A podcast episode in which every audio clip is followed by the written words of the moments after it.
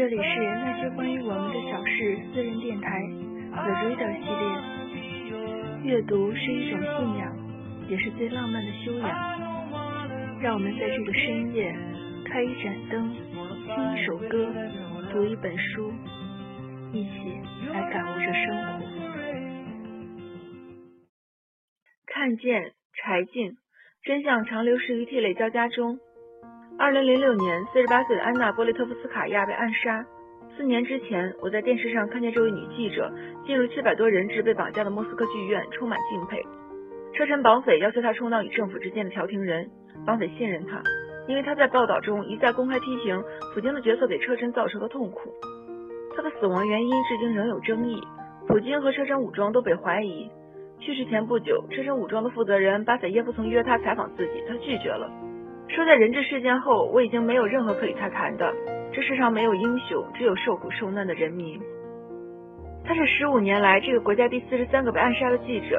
当时我写了一篇博客，杀害记者的人是想让人们恐惧，为需要真相和想要思考而感到恐惧。有张照片是位老妇人把白玫瑰放在她的遗像面前，我写道：俄罗斯的人民用花朵纪念他。这个世界上有一种力量，比什么都柔软，但比恐惧更强大。我被这支玫瑰深深打动。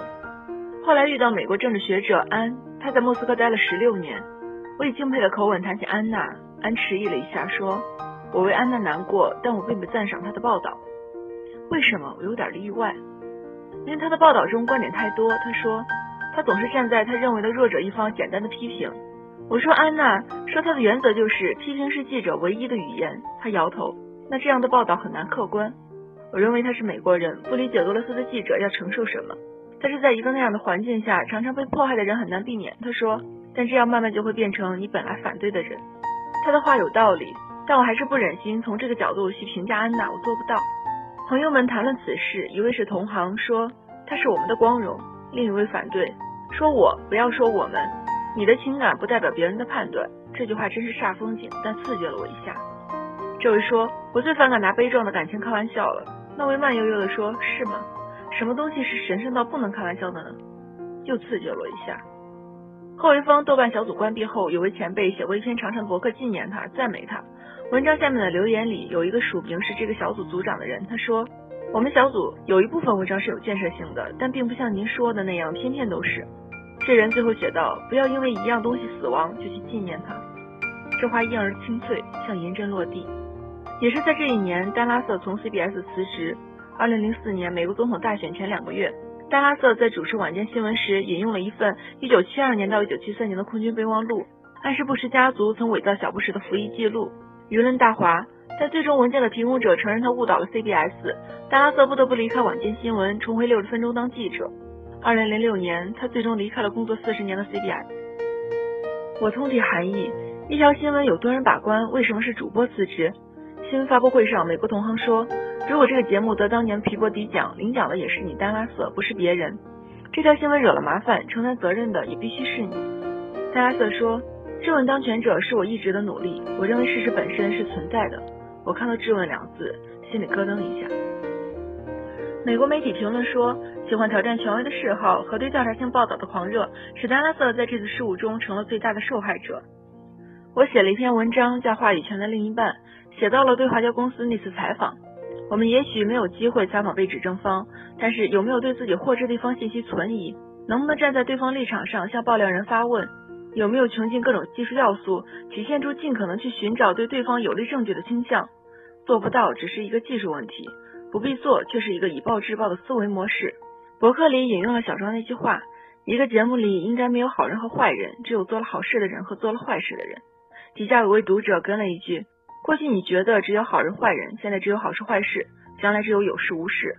唉，福建三名残联为当地老年人安排免费白内障手术，手术外包给一个没有执照的医生，发生医疗事故，导致多人失去视力。我们去前已经有很多报道，我采访残联负责人，四十多岁，采访了一个多小时，结束后他哭了，我有点意外，以为怎么着他了。他说之前从来没有人愿意听我把话说完，我和老贺对望一眼，没想到是这个反应。人性的好恶不可避免。去做免费手术的老人都很贫穷，坐我对面，穿着带破洞的旧解放鞋，吃饭整一勺一勺抖抖嗦嗦喂在嘴里。青布衣衫上吊着米粒，面对这样的人，不可能没有同情；面对造成这个结果的人，也不可能没有愤怒。只是如果他没有说完这一个多小时，没法知道手术的晶体是怎么购买的，怎么出的质量问题，医生从哪里来，定点医院为什么会承包给一个没有执照的人，谁给残联布置的非完成不可的复明工程的指标，这个人的背后隐而未见的复杂因果，如同大网铺向无边。我依然尊敬并学习法拉奇和安娜，但也开始重新思量采访。他们甘冒枪林弹雨，为一次采访可以倾注生命，性命如火，同情心极深，但也容易将世界分为掌权者和被侮辱者，将历史的发生归功或归罪于某一个人，容易将好恶凌驾于事实之上。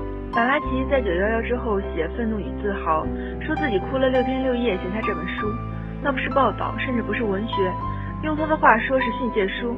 这篇文章里用的都是坏蛋、强奸犯、蛆虫这样的字眼，泪水和愤怒是人之常情。但我慢慢觉得，公众对记者的这个职业的要求是揭示这个世界，不是握有拳头站在什么东西的对面。我到莫斯科，海关排了两个多小时都不放行。排在最前面的人从箱子里翻出几盒人参，递给边检小姐。她一笑，熟练的在椅子上一拧身，弯身放在柜子下，没人效仿，盖章放行。机场巴士的玻璃是碎的。但可以清楚地看到路边建筑物外墙上鲜血淋漓的大字 “American Go Away”。车上的俄罗斯记者说，光头党有五万人，自命为民族的士兵，攻击不是斯拉夫面孔的外国人，证明他们抢夺了自己的资源。在酒店门口，下车的人群忽然停下来，前面是五六个光头，穿着短皮夹克和金属鞋头。他们看过来的时候，陪我们的留学生突然转过身去，脸色惨白。他曾受过光头党围攻，如果不是一对老夫妇呵斥，必死无疑。谁也不说话了。紧紧握着手提箱拉杆，不远处警察背着手捞一把瓜子钱看着。第二天我出门找不到出租车，拦了一辆破拉达，开起来像离地一样。头发蓬蓬乱的司机听着重金属音乐，能讲一点英文，唠叨着还是共产党时代好，有面包吃。他猛地一个转弯，拐到一个大公车面前，知道吗？彼得堡每个星期都有有钱人被暗杀。他看了看我的表情，一笑，露着金牙，哈，上次那个杀手只杀人，十五万美金一点都没动。他赞赏的挥一下手，就是要跟这帮资本家干到底。我有点理解安的想法，一个世界如果只按强弱黑白两分，它很可能只是一个立方体。你把它推倒，另一面朝上，原状存在。二零零九年四月，我去重新调查一块土地拍卖，三年不绝，工厂因此停产。一些工人写信给我们，希望报道，信上按着很多红指印，给我很深的印象。此事的关键人物叫陈坤志，他的指控操纵土地拍卖，他有枪。指着人的头让人签协议，有人说，这人自称他被拘谨过，人证物证都有。领导知道采访有危险，让我把手机都换掉，用一次性的卡。说不采访他，节目能成立吗？基本的证据够了。编导剑锋说，那不采也成，安全第一。领导说，其他采访结束，够用了。行李装上了车，飞机过几小时起飞。我们几个在宾馆坐着，面面相觑，都知道对方心里有话。采不采访陈坤志？不采节目也能成立，但是个新闻人都放不下，那就电话采访吧。采完走。先锋说。四点钟我打了他电话，没有通。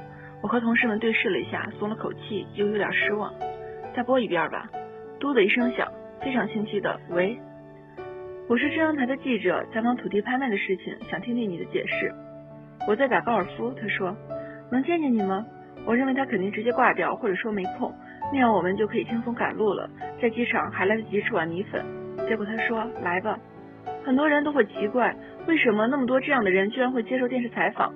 六十分钟的记者华莱士说过一句话，因为所有你认为的坏蛋在心里都不认为自己错了。采访时，他几乎是洋洋得意地承认了所有的事实，包括操纵拍卖，收了一千七百多万的中介费用。但操纵拍卖在他看来是一次正当劳动，他甚至自觉有道德感，因为做到了对出钱的人负责。至于那些被他拘谨要挟的人，他认为都是想从中多捞一把的脓包，而他拯救了整件事。所有想搞掉他的人，只像苍蝇一样嗡嗡嗡，都得不了逞。我们坐在巨大的球形高尔夫球场边上，他把我当成了一个英雄故事的听众。我怀疑他知不知道正在说出的话对自己意味着什么。我问过律师了，我做的在法律上没有任何问题。他歪着头，脸上有几分得意之色。送我出门的时候，他已经没有顾忌了。我是公安大学毕业的，我就是要玩法律。在后来的调查和审判中，他被判处死缓。但这事没有完。陈坤志曾对我说过一句话：这件事情中没有一个人是正义的，别打着这个旗号，大家都是为了利益。